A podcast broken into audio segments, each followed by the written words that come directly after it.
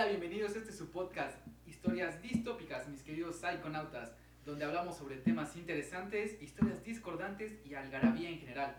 Me presento, soy Jorge Ibanué y hoy como siempre estaré acompañado de dos personalidades únicas y atípicas. Sus nombres Omar Lugo e Isaed Rodríguez. ¿Cómo están mis queridos acompañantes y generalmente mis queridos expertos en todo lo que nos van a preguntar hoy? Pues no diría experto, pero yo estoy bien. Espero que llevando la cuarentena con. No sé, güey, ya no hay días, güey. Solo es mañana, tarde y noche para mí. Sí, sí, sí, ya la, la cuarentena ya pasa como de te despiertas, en las, en las tardes haces algo y te duermes y ya. Sabes que es noche y mañana, o sea, no hay un martes, miércoles, ¿sabes? O sea, Pues justamente hoy me di feo. cuenta que era mayo. ¿mayo? Sí, Ah, sí. estamos a primero de mayo, sí. Primero Se de pasó mayo, no debemos estar trabajando, hoy es día inhábil. Espero que todos en sus casas se encuentren bien porque deberían estar en sus casas. Por favor, no salgan, son muchos. De hecho, aunque no lo crean, estamos en vía remota acá. no, pero nos queremos mucho, o sea. No así de ese mucho, ¿sabes? O sea, sí, pero no. No homo. No, nada, nada homosexual que esté Aún. en nada. Sí, amor, pero no de ese tipo. Aún. ¿Qué? Eh, Iván, de... el tema tú. Este, de hecho, vamos a hablar sobre eh, este primer podcast del que vamos a hablar. Va a ser de un asesino serial. Vamos, bien vamos, vamos a hablar de asesinos seriales la mayor parte del tiempo. Luego vamos a ir intercambiando los temas. Pero precisamente hoy vamos a hablar de nuestro primer asesino serial en la historia de México. De México y Estados Unidos. Y ahorita vamos a saber por qué.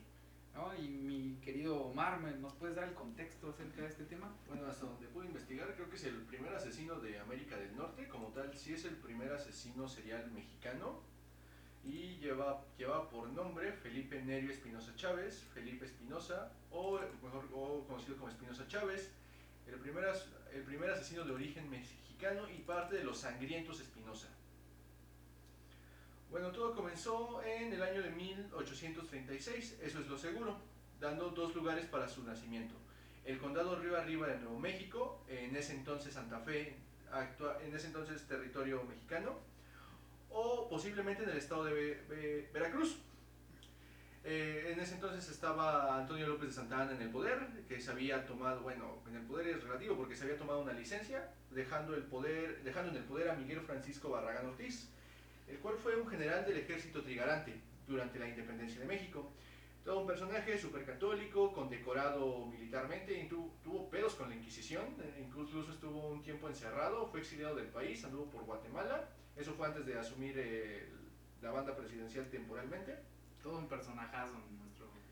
Este fue era muy amado por el pueblo a tal grado de que fue amado por el pueblo a tal grado que cuando se supo sobre su estado de salud muy delicado, el pueblo iba a las afueras del Palacio Nacional. Él fallece en, eh, cerca del campo de batalla, no de una bala, no de una, no de una herida mortal, sino de una gripa. Aguas, cuídense. Tenemos memorables todo. sí. durante las guerras de Texas. bueno, él sí está en el poder durante un año, entra al poder José Justo Corro, que creo que justo no está bien ese apellido, no sé, no, sabría juzgarlo aún, no indagué tanto en ese tema. En 1836 aprueba las siete leyes que hacían que el poder se centrara en la Ciudad de México y alrededores, dejando a un poco de lado los estados del norte. En 1840, y por la parte de nuestros vecinos del norte, en ese periodo de tiempo estaba, concretamente en, el 40, en 1841, estaba en el poder Marty Van Buren, que era... Güey, no, no, güey, no, no, no, hagas el chiste ¿qué hice yo, güey? Muy machista. Este señor no reconocía la independencia de Texas, era muy estudiado, venía de familia de abogados y políticos, fue el primer presidente Americano. americano de Estados Unidos de origen ner- ner- era Neoyorquino. ner- neerlandés, bueno, creo que es Irlanda, si no me equivoco, y era neoyorquino, de origen neoyorquino. Ah, este señor no reconocía la independencia de Texas, no quería que Texas se uniera a México. Bueno, en el 1836 Texas independiza, bueno, se independiza de México y es un estado, por así decirlo, soberano, aunque nadie reconocía esa independencia. O sea, o sea, esto pasa en la. Bueno, Texas era ya la República de Texas. Te- Texas fue la República de Texas. Texas fue, durante casi 10 años, Texas fue república. Wow, O sea, no estaba ligado ni a México ni a Estados, Unidos. Solo que México no reconocía la independencia de Texas y ni Estados Unidos la reconocían. Pero en ese momento ya era territorio, o sea, de Ellos estaban Estados. Unidos, ya estaba, ¿no? No. Ellos ¿No? estaban solitos haciendo sus gobiernos solos. Oh, Ah, no quería que Texas uniera, no quería pedos con México. Ah, eh, después entra al poder otro presidente que no recuerdo su nombre, fue el noveno, pero este güey duró 23 días en el poder, era el rival de, Van de Martin Van Buren y era todo lo contrario, él era líder militar, súper condecorado, lo quería el Congreso, hizo de las primeras campañas, como tal se le considera la primera campaña moderna porque desestimaba su competencia, hacía carteles, se mofaba de su sexualidad. Y después de este señor entra el décimo presidente, este fue más como en política interior, pero entra quien nos interesa, James Knox Polk.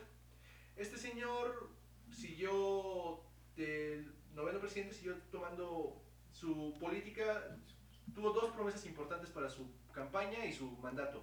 Hacer que Texas uniera a Estados Unidos y tomar los territorios de California Nuevo Me- y Nuevo México.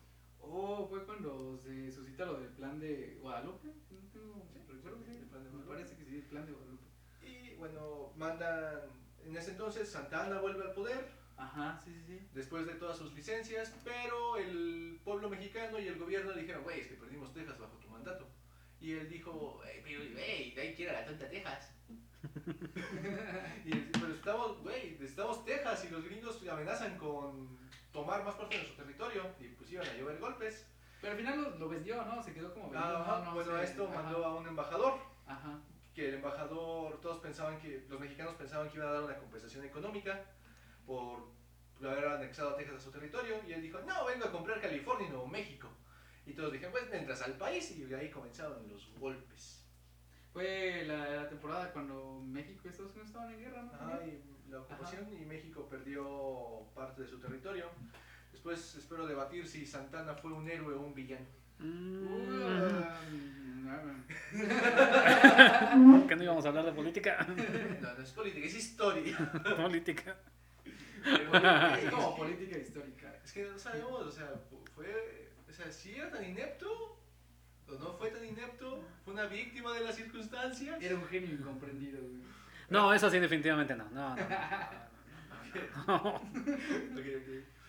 Nació, bueno, Espinosa Chávez nació en 1836 en el seno de una familia pobre, constituida por el matrimonio de Pedro Ignacio Espinosa, Gertrudis Chávez y varios hijos. Es lo que le decía en este contexto, ¿no? De que en ese momento cuando viene este personaje o cuando se empieza a documentar la historia de este, de este personaje, eh, realmente no había un, un- no, había, no, no- no estaba ni en México ni en Estados Unidos, ¿no?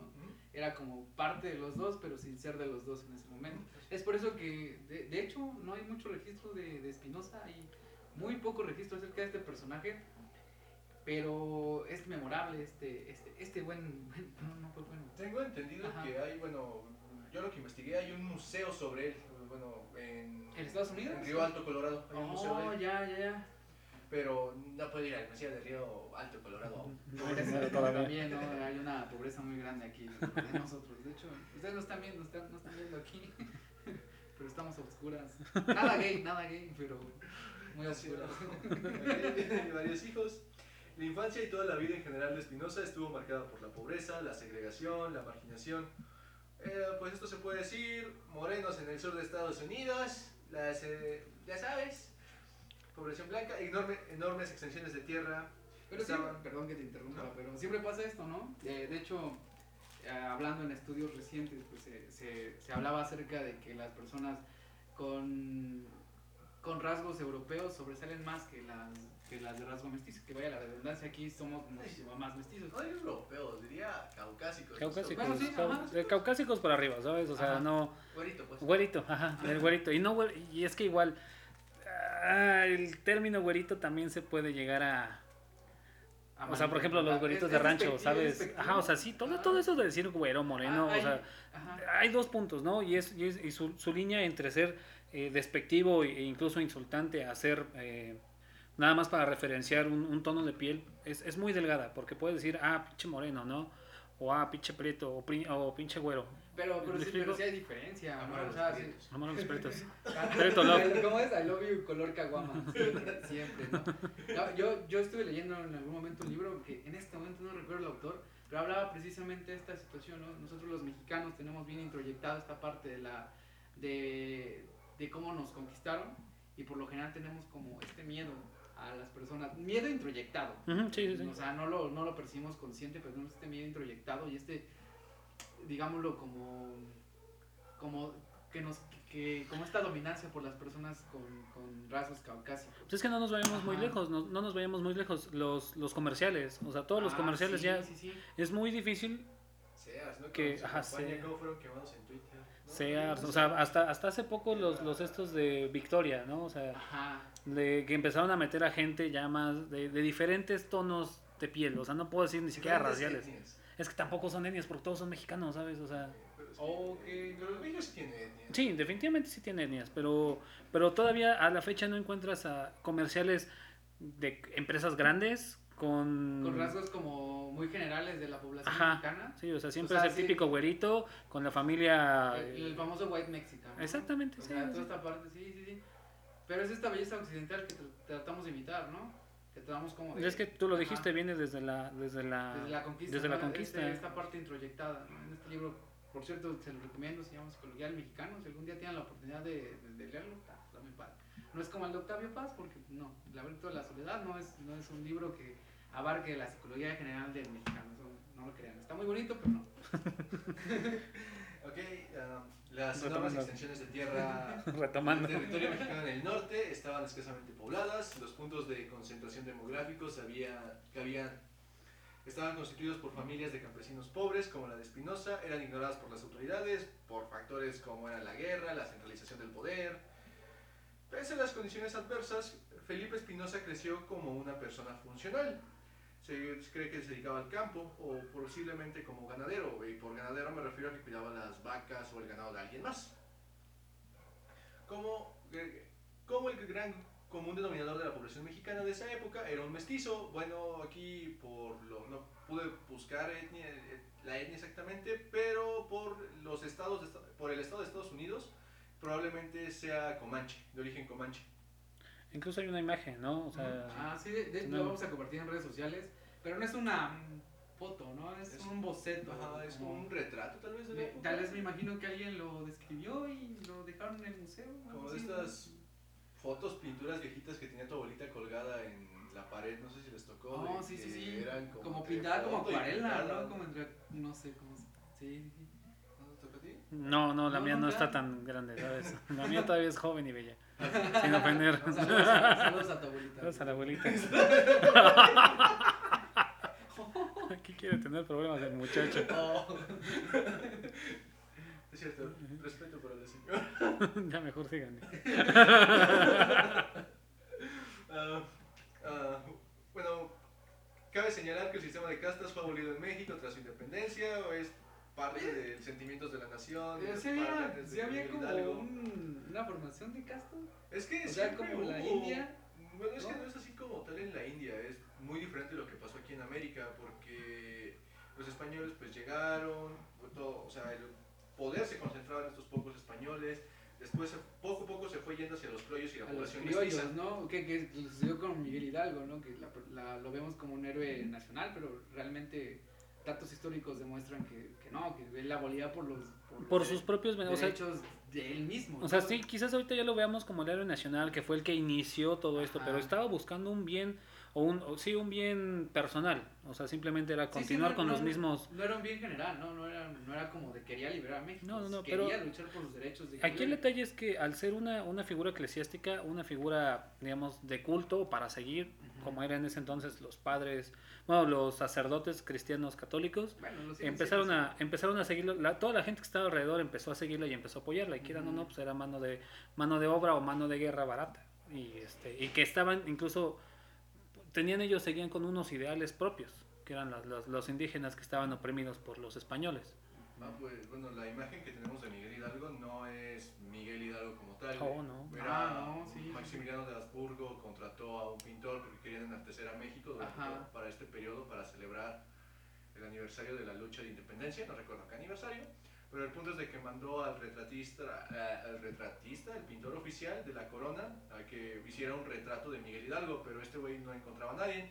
Y el retrato, con la imagen que tenemos de Miguel Hidalgo, es de un botánico alemán que trabajaba en la corte de Maximiliano de Órale, Habsburgo. eso sí está muy interesante. Incluso hay una escultura en el, Ajá. en el castillo de Chapultepec, en la cual se dice que es Miguel Hidalgo, pero no, realmente esa ropa que él ocupaba o que con, el- con la que el escultor hizo a La escultura, valga la redundancia, ajá. está basado en un en un catálogo de moda de esos años, de los años en los que mi- en los años en los que Maximiliano de Habsburgo estaba en el poder. Yo he escuchado en algún momento que incluso el, la peinada de la calva de Miguel Hidalgo no era tal cual así, porque creo que cuando lo decapitan, me parece que arrastran el- la cabeza o algo así, o, cortan parte y se ve como si le faltara un pedazo de cabello.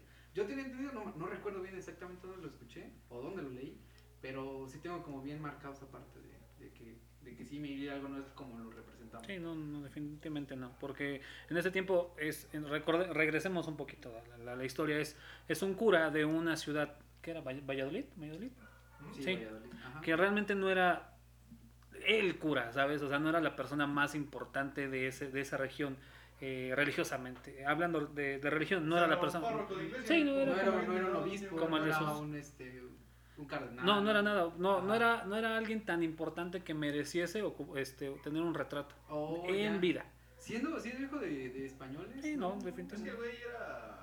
Tengo entendido que era bien revoltoso. Era radical para esos tiempos. ah, ya, Y no, Y continuemos con... ya. Ah, bueno, Regresando al tema porque...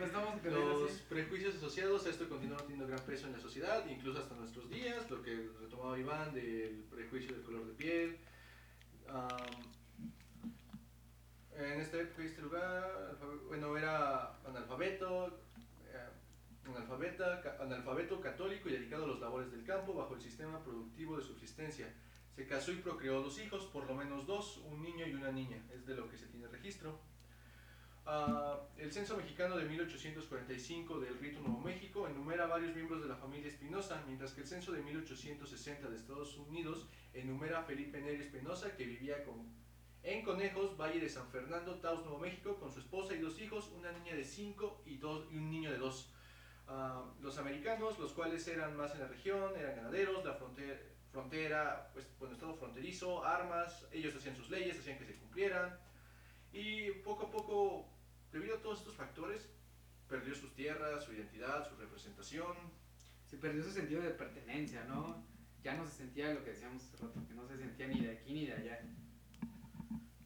La guerra de México-Estados Unidos terminó en el 48, pero aún había un ambiente de tensión y más para la población mestiza. Uh, vaya.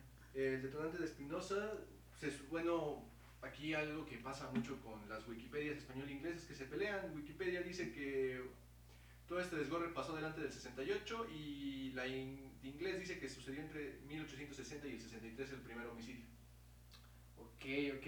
Bueno, que cabe destacar, ¿no? Que estamos hablando precisamente de un asesino serial, pero que es un asesino serial, ¿no? Este, es un asesino serial, es como tal, vaya la redundancia, como voy a decir, es una persona que mata más de tres veces con un tiempo de...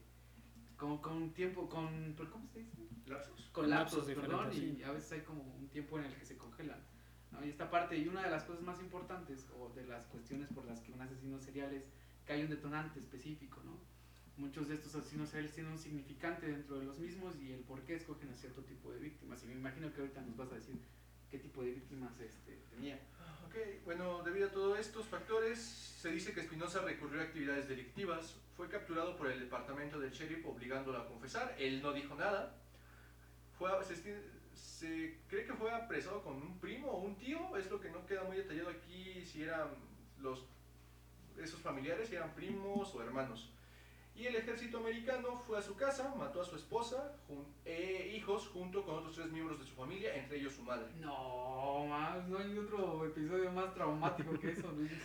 Eso dice por todos lados, este, factor detonante, Eso, ¿sabes? sí, eso dice como por todas de aquí.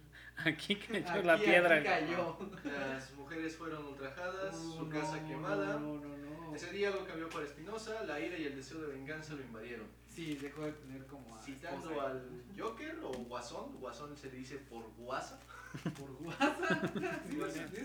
Sí, por No. WhatsApp. Todo lo que toma es un mal día. Todo lo que toma es un mal día para reducir al hombre vivo más cuerdo a la locura. Pero no siempre sucede de esa forma, ¿no? En algunos casos todos tenemos días malos, demasiado malos, diría yo. Pero mataron a su jefa, Ah, pero- O sea, es, es que, es que aquí, aquí nos vamos a, a que no podemos asegurar que, mira, si pasa esto, esta serie de, de- de eventos, te vas a convertir tú en un asesino No, hay, serial. hay, hay cuestiones como que tonan esta parte de este instinto asesino y más en esta cuestión que se llaman asesinos seriales. Sí hay este, pero todos tenemos este sentimiento, pocas veces o pocos de nosotros pueden desarrollarlo y realmente realizarlos, ¿no? A veces tiene que ver cuestiones genéticas, a veces de contexto, a veces episodios traumáticos desde la infancia y que detonan dentro de una persona este, estos episodios violentos. No, no, no todos vamos a asesinar, sino créeme que hubiera más asesinos. Sí, sí, por eso digo, o sea, depende mucho del contexto. Y, y si nos vamos al contexto que vivió el asesino de en turno, que, del cual estamos hablando, y fue, está viviendo eh, en un lugar, en, una fron- en, un, en un espacio geográfico en el cual no se sabe si está de un lado, si es estadounidense o es mexicano. Aparte de esto, la segregación cultural que él tiene por la, la gran, la gran invasión de, de- de personas americanas o estadounidenses y el hecho de que las vea y no tengan no tenga las mismas posibilidades de sobresalir como lo tienen estas personas que llegaron de, de otros estados a, a- a su casa, bueno, hacia su espacio geográfico. Ahora, si le sumamos a eso las, las grandes carencias que él llegó a vivir y, con- y rematamos con el hecho de que le mataron a su familia los estadounidenses en forma de represalia por castigar los delitos que él cometió, matan a su familia, o sea, yo considero que era, era no lo- más que yo- obvio. Yo o sea, no lo justifico, ¿no? Porque esta situación incluso que se, eh, sigue Mm, pasando sí, en tiempos sí. contemporáneos, ¿no? Yo lo veo, por ejemplo, con los, este, los indígenas de la zona tarahumara, totalmente marginados, totalmente con la falta de derechos humanos y me imagino que han pasado cosas ahí más allá de lo que de lo que se cuenta, lo que se percibe en medios generales, pero no todos esos- ellos desarrollan un tipo de Sí, personalidad. no, no, no, definitivamente No, es, es cada persona, ¿sabes? Ajá. O sea, una persona puede actuar de una manera, tú puedes actuar de una manera, Omar puede actuar de una manera, su servidor puede actuar de una manera, al, al mismo, al mismo, al mismo, ¿cómo se llama? Con a la mismas- misma situación, a la misma con las mismas situación. circunstancias, pero no van a, no van a, no se van a resolver o no van a provocar en ti conductas, este, ¿Psicópatas? pues, bueno, hay que definir primero sociópata y psicópata. Un psicópata es una persona que, que, que por lo general es una, es una, perdón, es una persona que, que, que sabe utilizar la, la cuestión de, del habla, la cuestión de se relaciona bien con las personas, es una persona totalmente funcional dentro de una sociedad pero el punto es de que, de que carece de empatía. Los sociópatas, en cambio, son personas viscerales en el momento de las conductas. ¿No? Estos son estos asesinos desor- desorganizados, ajá, actúan completamente por la emoción y por el instinto. ¿no? Y fueron más fáciles, digámoslo así, como de atrapar, más que los psicópatas. O sea, tu vecino podría ser un psicópata y no lo puedes saber. Tu, pe- tu vecino ejemplar, tu delegado puede ser un psicópata y ni siquiera podrías saber que de- dentro, de tu, dentro de su ranchito, dentro de su jardín, está, están enterrados muchas personas, como pasó con John Wayne, ¿no? Que tenía enterrado, perdón, perdón. No, no te pido. No, no, que, que tenía enterrado como más de 20 jovencillos ahí. Pobrecito, y él estaba buscando una mala aceptación de su papá porque era homosexual. Punto importante, digo, son, Vaya, son diferentes, Sí, son... claro, sí, sí, Cada, sí, cada asesino tiene sus propias motivaciones. No puedes decir que hay uno igual al otro, que sí comparten ciertas tendencias. Sí, sí, Como por ejemplo lo comentábamos hace rato, empatía, la falta de empatía. es general para este tipo de Eso. personas, sí. Ahora, aparte, los traumas que generalmente tú, tú- y no me lo vas a dejar negar, la mamá, el, el papel importante de una del, de la mamá en la, en la crianza de estas, Pues de es estas personas. más que en la crianza es el significante que toma la madre. La madre es esencial porque es el primer vínculo amoroso que se tiene y de ahí se retoma lo que las conductas que se generan en la, en la vida adulta. Por eso la mayoría de los, de los asesinos o los asesinos seriales como tal tienen son hombres. Yo creo que el 90% de ellos son hombres y solamente un 10% son mujeres. Ujú. Los hombres por lo general sus instintos tienen que ver con la sexualidad y el poder y las mujeres por la cuestión, tengo entendido por la cuestión económica, de hecho su, su modo de las mujeres son mucho más pasivos, ¿no? Pistolas, veneno por lo general, matan a personas cercanas a ellos, esposos, hermanos, primos, no, no a desconocidos como son los casos de los hombres. Omar, por favor, continúa Ok, ilustrando. ok. Ya, La primera víctima fue asesinada en mayo de 1863. Fue descuartizada y su corazón fue sustraído. Esto lo hizo junto con Vivian, se desconoce si fue su hermana o prima. Pero era familiar. Era Era familiar familiar. de ella. Asesinaron a 32 estadounidenses, tanto hombres como mujeres. Ejecutaba con arma de fuego y supuestamente descuartizaba y evisceraba a sus víctimas, disponiendo los cadáveres con una clara intención de llamar la atención. Uh, no, no, no, no, no. Bueno, la mayor parte, a, a- a excepción de, su, de lo que se sabe, ¿no? De su familiar mujer, la mayoría fueron estadounidenses, ¿no? Lo que yo puedo retomar aquí es un sentido, primeramente, de que una carencia de pertenencia, como ya habíamos dicho, y la segunda parte es la, la cuestión de la retoma de poder que se le había, que se le había quitado. ¿Estaban haciendo su propia versión de justicia? Estaba viendo su propia versión de justicia y aparte estaba retomando su poder, ¿no? Era como de, hey, véanme, aquí estoy. Soy más chido que ustedes y ustedes no, me, no pueden hacerme nada porque yo soy poderoso, ¿no? Esta idea de, de- de poder que le, que le faltaba a Espinosa. Mandó cartas al gobernador de Nuevo México, John Evans, en las que decía que mataría 600 gringos y 100 por cada uno de sus familiares muertos. En otra carta exigía inmunidad para él, para su familia y su familia, que se le pidiera perdón públicamente, esto que lo hiciera el gobernador John Evans, y que se le indemnizara con 20 kilómetros cuadrados, los cuales estarían fuera de la jurisdicción de las autoridades. De no cumplirse sus demandas, mataría 500 gringos, más aparte de los 600 ya condenados. Wow. Pero yo, yo se puedo percibir aquí como cierta, cierta noción como de empatía. Yo, yo creo que... Sí, yo creo que... Ya había cierta empatía, pero sigo retomando esta idea que, que- que estoy diciendo que es de la cuestión de, de- de- la cuestión de poder que, que se le fue negada. Así y con la y con la carta estaba diciendo estaba diciendo hey yo no les tengo que temer a ustedes ustedes temanme a mí no totalmente sí sí sí. Um, los agentes, eh, bueno, despertó la ley y pues John Evans le dijo, pues creo que vamos a llamar al sheriff para, de varios condados, entre ellos el del condado de Conejos, Elmet Harding y el comandante voluntario de Colorado, S.P. Tapan. Fueron enviados a buscar a Espinosa, pero tuvieron poco éxito.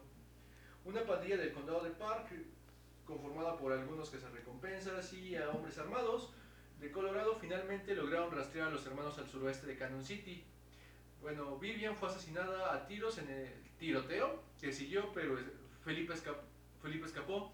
Después de esconderse durante el resto del verano, Felipe reclutó a un sobrino de 14 años llamado José y reanudó el alboroto.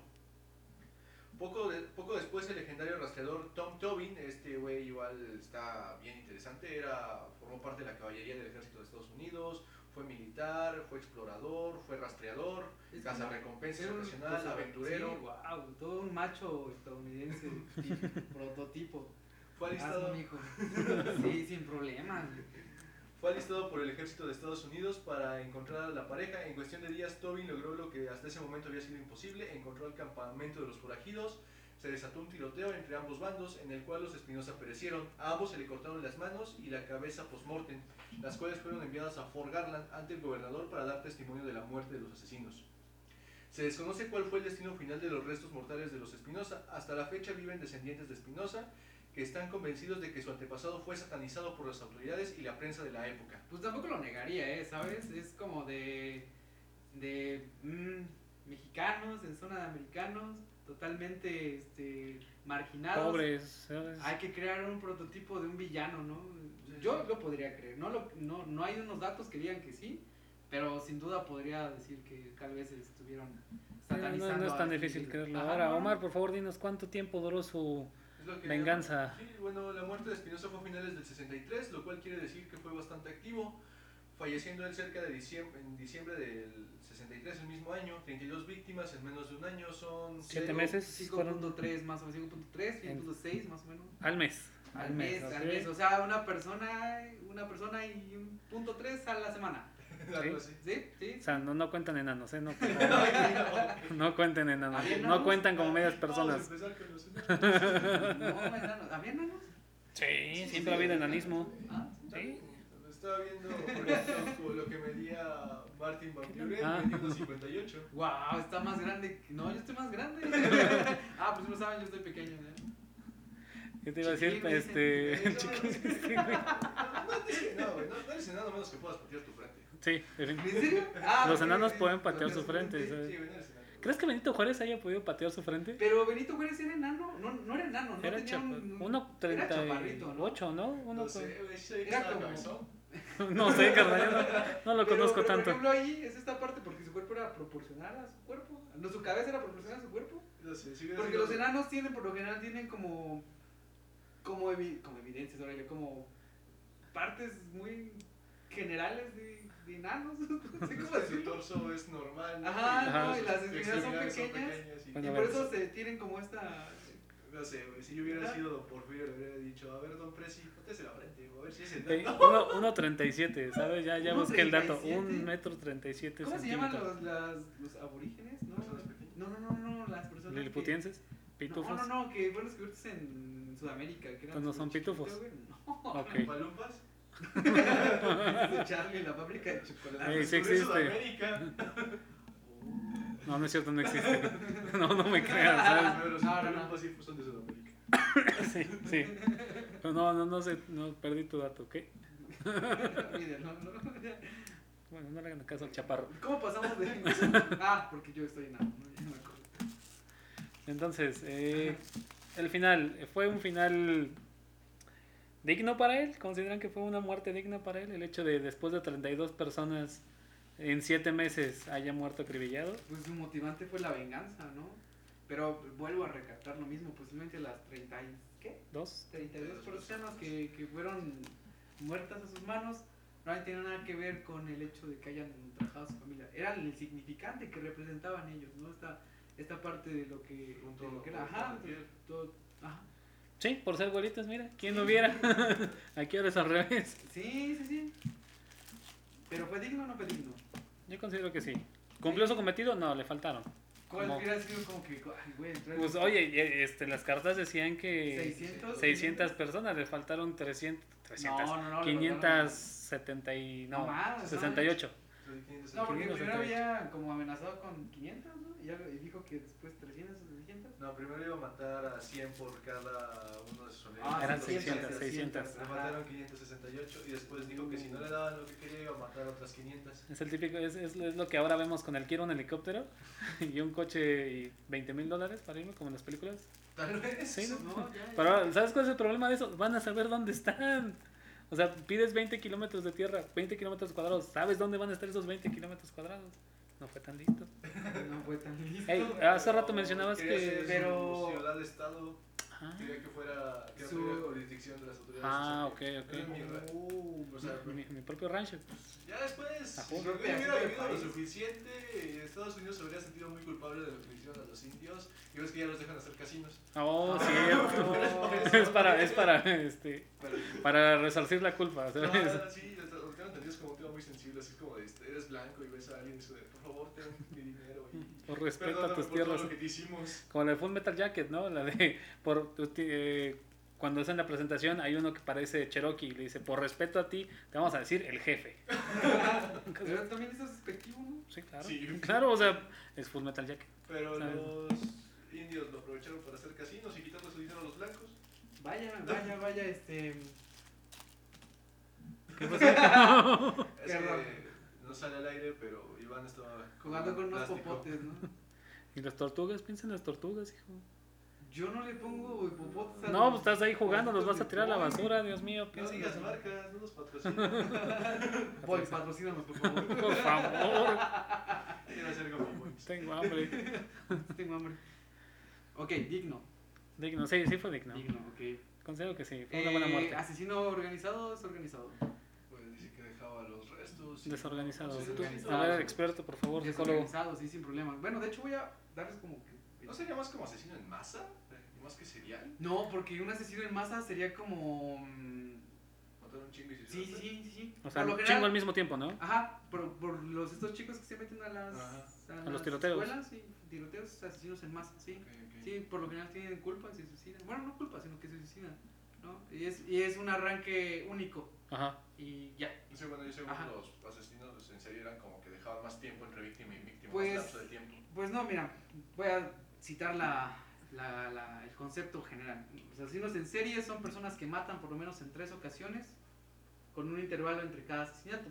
Los asesinatos en serie están específicamente motivados por una multiplicidad de impulsos psicológicos. Hablábamos de lo que representan o lo que representan las, las víctimas para ellos. Eh, sobre todo por ansias de poder y compulsión sexual. Con Mm. frecuencia en sentimientos, tienen sentimientos de inadaptabil- inadaptabilidad y, Ok, e inutilidad. Eso sí. Eso sí, algunas veces debido a humillación y abusos en la infancia y o el apremio de la pobreza. Eh, claro, aquí. Ok, También bajo nivel socioeconómico en edad adulta, ok. compensando sus crímenes esto y otorgándoles una sensación de potencia y frecuentemente venganza durante y después de cometer los delitos. Pues sí, cumplió con varias. Sí, sí, sí, sin problema, ¿no? Sí, entra en varias. ¿sabes? Sí, sí, sí, entre varias. Y aquí les voy a dar la, la de desorganizado. El desorganizado, asesino serial desorganizado, no dispone de un medio de transporte propio. Bueno, en este caso es como muy contemporáneo. Ya no tenía burros estudios, tampoco. Ya no había burros. En una carreta a lo mejor. Participa en actividades solitarias por lo regular, vive con un progenitor y mata a las víctimas como un mal menor. No hay una empatía. Eh, las despersonaliza después, ya sea con contusiones, lesiones abundantes, eh, múltiples en el área facial y el tórax, y puede mantener actividades parafílicas. Ah, bueno, aquí no pasó aquí. O practicar desmembramientos, normalmente con actividades fetichistas. Bueno, pues no sé si tuvo fetiches, no le pregunté. Lo que pasa aquí es que tampoco hay una... No, no, no, por ejemplo, lo que, lo que les decía a él, que falta información, y lo segundo es de que, de que su motivante principal fue, un- fue un hecho de, ven- de venganza, pero sí habría una despersonalización por los sujetos, los veía como un número, o sea, tal cual los veía como, las personas los veía como un número, y la segunda es de que no... Y como decía, no hay un fetiche sexual en este, en este, en este personaje del que acabamos de, de hablar, cabe recalcar que no en todos los asesinos seriales tiene que haber una, un motivante en ese sentido. Y pues bueno, ya para finalizar, no sé si quieran decir algo, algo en conclusión. ¿Con qué te quedas, Oscar? Aunque me quedo que. ¡Pinches gringos! Ahí estaba mejor esa que la que iba a decir. iba a decir, cuidado con tus vecinos. ¿sabes? Ah, Trátalos bien, sí, sí, trátalos sea- bien. Nunca nadie sabe cuándo alguien puede ser un asesino. No queme su casa y violes a sus mujeres. Sí, también, no, no, No, quemes sí, casas. no. Quemar casas está mal. Iglesias quizás, pero casas no. Qué incómodo. Gracias por apoyarme. Es que no, eso Es sí que fue- es la película de los amos del caos. Y Sí, fue- fue- bien para ellos. Fue muy satano. Ah, sí. no la he visto. Tienes Sí, que escucharla, sí. Ajá.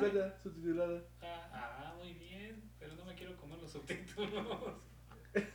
No, está, es que está, no sé, está, está muy mal doblada la película. perdón por el humor de, perdón, por, perdón por el humor de tres pesos. Nada gay aquí. Ah, a ver, apágala. Este. Entonces, ver. ¿Cuál me dijiste? Los amos del caos. Nos damos del cabo. No quemen iglesias, traten bien a sus vecinos. Y.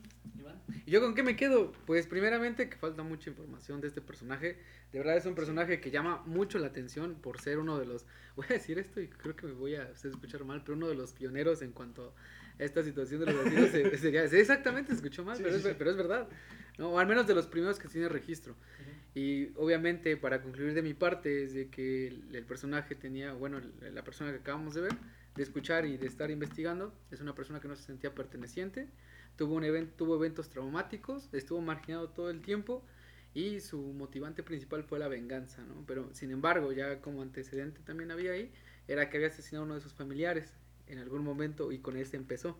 Entonces podríamos catalogar aquí que tenía una completa carencia de empatía y estas, esta personalidad de, de asesino, de psicópata, de sociópata, ya la traía desde mucho antes de que le sucediera el evento traumático. Y yo con eso me quedo, no sé, eh, fue un placer estar colaborando con ustedes, de verdad. En serio.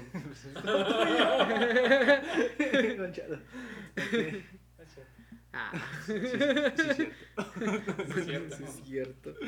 Ok, no sé, yo quiero ir a su museo en Colorado a ver qué, qué- qué historia puedo sacar más de ahí, porque hay muy poca información, tanto en el lado inglés-español, y sí me gustaría conocer más de él, de su vida, su contexto y sus detonantes. Es chistoso porque lo estamos, estamos hablando de él, pero creo que no deberíamos estar hablando de una persona que hizo tales actos.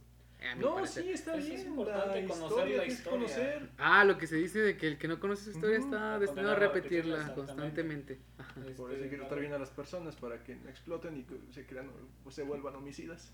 Eh, todos los links ah, de las páginas donde nos informamos van a estar en las redes sociales. Se van a subir, se va a subir la foto del personaje que acabamos de ver. Bueno, no la foto, perdón, el su eh, retrato. su retrato, su- como retrato. Su güey va a estar en las pinches redes sociales. Ah, o sea, a que lo conozcan, ¿no? Y, Y y pues, muy, tenemos Facebook, ajá. Sí, historias distópicas. redes distópicas. Instagram y Twitter, igual todo va a estar, espero, si no hay dominios, pues, como arroba historias distópicas. Si no, ahí dejaremos los links en Facebook. Ahí sí está historias distópicas. Y ya, ya, ¿Ya? nada iba a ¿No? decir, ¿no? Nada más su- su- sus redes sociales. Ah, sí, ya, ya, sí, déjame, ya van a hacer. Pueden encontrar como Isaac Rodríguez, no le pensé mucho. Omar, arroba Omar is on fire en Instagram, o eh, porque Cruda de Bacacho ya estaba ocupado. Cruda de Bacacho, qué buen nombre es ese. Sí, sí, sí. No, a mí me pueden encontrar en Facebook como Iván Rangel. Mi página de, de psicólogo está como psicólogo Jorge Ivanoe. Y en Instagram estoy como Jorge Iván 16. Pues cuídense, psiconautas, no, los queremos mucho y no salgan de sus casas. Sí, por favor, sigan en casa, expónganse así como nosotros nada más. Hasta luego. Nada más estamos aquí. Ah, Nos ya. vemos a reunir. Yo los Adiós. quiero. Adiós. Nada gay. No. Adiós.